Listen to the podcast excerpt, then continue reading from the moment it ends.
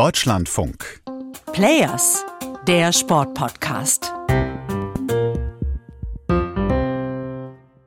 Die katarische Nationalmannschaft verliert auch das letzte Gruppenspiel bei dieser Weltmeisterschaft. Mit 0 zu 2 gegen die Niederlande ist jetzt also offiziell der schlechteste WM-Gastgeber der Geschichte.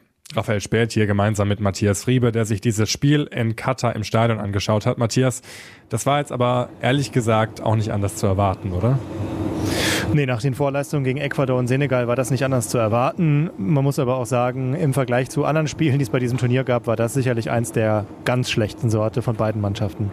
Und trotzdem, die Führungsetage in Katar, die wird nicht ganz so traurig sein, denn die verfolgt mit dieser Fußball-Weltmeisterschaft ohnehin ganz andere Ziele.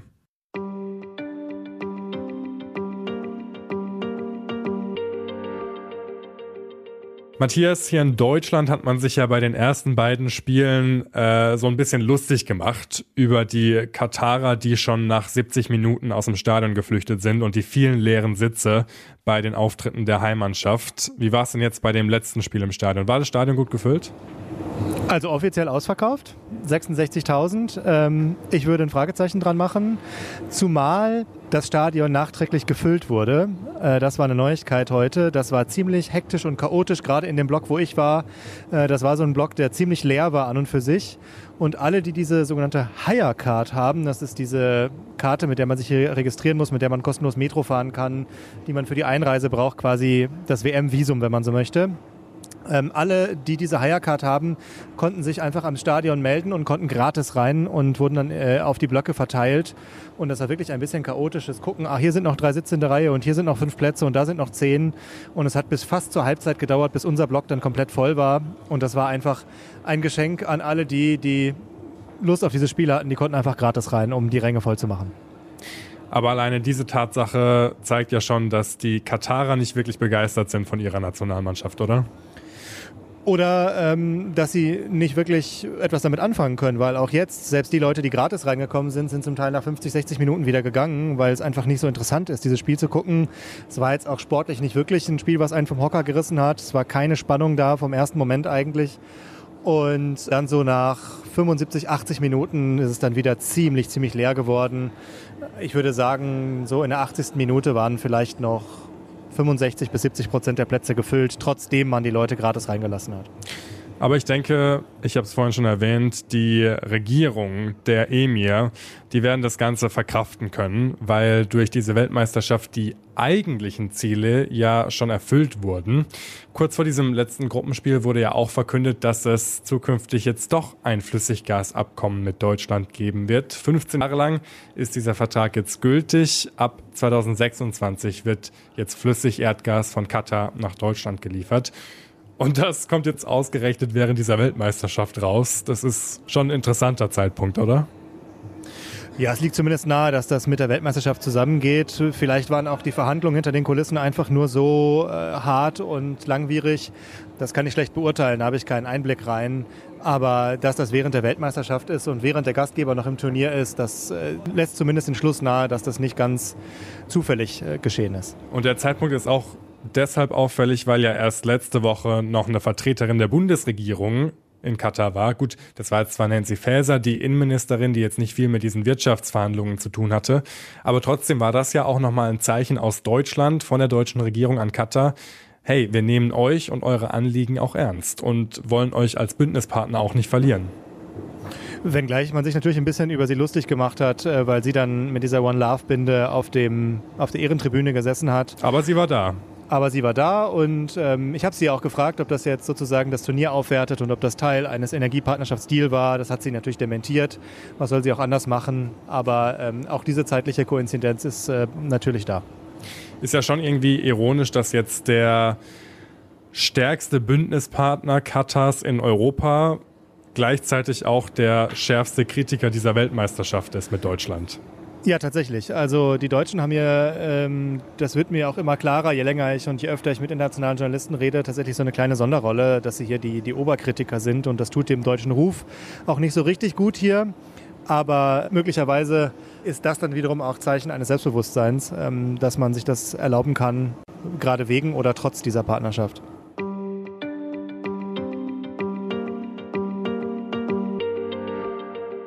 Die katarische Regierung, die hat mit dieser WM ganz klar politische Ziele. Das sieht man ja nicht nur an der Wirtschaftskooperation jetzt mit Deutschland, sondern auch daran, dass Katar plötzlich auch mit den Nachbarländern in der Golfregion zusammenarbeitet. Vor allem natürlich mit Saudi-Arabien und den Vereinigten Arabischen Emiraten, die ja vor ein paar Jahren noch Erzfeinde waren, wenn man so will. Vier Jahre lang gab es da ja eine Blockade. Katar sollte quasi isoliert werden. Und jetzt auf einmal für die Weltmeisterschaft kooperiert man zusammen und es finden offizielle Fanfeste in Saudi-Arabien und in Dubai statt. Ja, tatsächlich. Ähm, und das vor allen Dingen auch, was die Sicherheitsbehörden angeht. Also ähm, wir hatten das Beispiel jetzt mit dem Iran, dass hier auch iranische Sicherheitskräfte da sind, äh, die sozusagen der lange Arm der Regierung sind. Und diese WM ist auch für Katar etwas, wo es darum wieder mal geht, Bündnisse zu schließen, Partnerschaften zu schließen. Dieses Land ist ja so klein im Vergleich zu diesen Riesenländern Saudi-Arabien und Iran, die direkt dran grenzen. Katar wird immer nur überleben können, wenn man Freundschaften und Bündnisse schließt und sich irgendwie einen Platz sucht. Und da ist natürlich eine Weltmeisterschaft die perfekte Bühne, die perfekte Gelegenheit, äh, um der Welt zu zeigen, Katar ist wichtig, genauso wie auf dem Gebiet der Energiepartnerschaft. Man muss zeigen, Katar ist ein wichtiger Player auf der Weltkarte. Ihr könnt besser mit uns als ohne uns und deswegen müsst ihr möglicherweise uns auch ein bisschen beschützen in dieser schwierigen Situation. Und ich glaube, vor allem Katar hat sich jetzt, was die europäische Sicht angeht, eigentlich als der Player in der Golfregion herauskristallisiert, wenn man so will. Ja, genau. Ähm, das war schon so letztes Jahr, als äh, die, äh, man kann vielleicht sagen, missglückte Evakuierung aus Afghanistan ja das große Thema war und Katar dabei geholfen hat, Ortskräfte zu evakuieren. Hier über das Drehkreuz, den Flughafen in Doha, das sagen ja auch die deutschen Regierungsvertreter bis jetzt, dass das immer noch ein wichtiger Punkt ist. Und jetzt natürlich durch die Rohstoffe, durch das Gas vor allen Dingen, ähm, wird das noch mal mehr zu einem ganz enorm wichtigen Handels- und Kooperationspartner. Und die Fußball-Weltmeisterschaft, da wiederhole ich mich, äh, das ist einfach eine so große internationale Bühne und man will einfach zeigen, dass man das kann und dass man dazugehört. Und ähm, nicht selten wird Diplomatie und Geopolitik gerade auf diesen Bühnen wie Fußball-Weltmeisterschaften entschieden. Ich finde es ja schon interessant, gerade jetzt mit dieser Energiepartnerschaft mit Deutschland, wie Katar immer mehr sich in diese Vermittlerrolle drängt. Ähm, der Emir hat sich ja erst letzten Monat auch mit Wladimir Putin getroffen. Ähnliche Beispiele gibt es ja auch schon mit den USA. Die Amerikaner haben ja auch eine Militärbasis in Katar. Die größte hier äh, überhaupt in der arabischen Welt. Genau. Und gleichzeitig kooperiert Katar aber auch mit dem Iran und mit den Taliban und agiert da quasi als Vermittler. Also vielleicht werden wir Katar in Zukunft auch bei Verhandlungen zwischen Deutschland oder der EU generell und Russland erleben.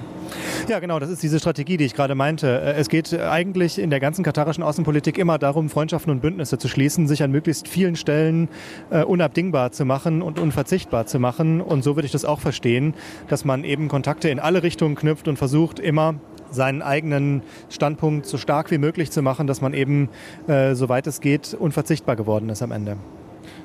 Gab es das schon mal, dass ein Land sich wirklich so stark durch den Sport ähm, auch politische Vorteile verschafft hat? weil die Rolle Katars in der Welt hat sich ja innerhalb dieser zehn Jahre seit der Vergabe drastisch geändert. Also wenn man sich die letzten Gastgeber der Weltmeisterschaften beispielsweise mal anguckt, dann äh, fällt einem natürlich sofort das Beispiel Russland ein, die zu dem Zeitpunkt, als die Weltmeisterschaft gespielt hat, auch schon vier Jahre auf der Krim waren und wo das nochmal einen ganz anderen Scheinwerfer gegeben hat. Ähm, möglicherweise spielt das ja auch eine Rolle in der weiteren Diplomatie und Außenpolitik Russlands. Und dann würde mir einfallen, ähm, Südafrika im Vergleich jetzt zu Katar, ein Land, das ähnlich sozusagen weit weg von den Fußball-Hotspots ist, die würde ich sagen, haben aber kaum profitiert davon. Die sind zwar ein wichtiger Partner geworden für viele äh, Staaten, was Afrika und südafrikanische äh, Länder äh, angeht, aber diese massive Rolle hat Südafrika beispielsweise nicht gespielt. Und das liegt aber zu ganz großen Stücken natürlich auch daran, dass Doha wirtschaftlich sowieso ein Drehkreuz ist und ein Knotenpunkt und dann durch die Energiereserven, durch die Rohstoffe ja nochmal eine ganz andere Ausgangsposition hat. Das Land Katar. Sportlich waren sie bei dieser Weltmeisterschaft kein Faktor, aber gerade durch diese Fußball-Weltmeisterschaft sind sie zu einem der ganz großen politischen Player in der Welt geworden. Das war's jetzt von dieser Folge. Wir kümmern uns morgen um das Nachbarland, um Saudi-Arabien, das selbst durch den Sport und vor allem auch durch den Fußball politische Ziele verfolgt. Wenn ihr das nicht verpassen wollt, dann abonniert diesen Podcast doch gerne, bewertet uns und schreibt uns auch gerne Kritik oder weitere Themenvorschläge, entweder per Mail an players.deutschlandfunk.de oder auf Twitter, at dlf-sport heißen wir da. Und falls ihr euch noch mehr für den Sport bei dieser Weltmeisterschaft in Katar interessiert, dann empfehlen wir euch den Sportschau Daily Podcast mit Ina Kast und Ann-Kathrin Rose. Dort gibt es täglich alles, was ihr zu diesem Turnier wissen müsst. Und wir hören uns dann morgen wieder. Bis dahin, macht's gut. Ciao.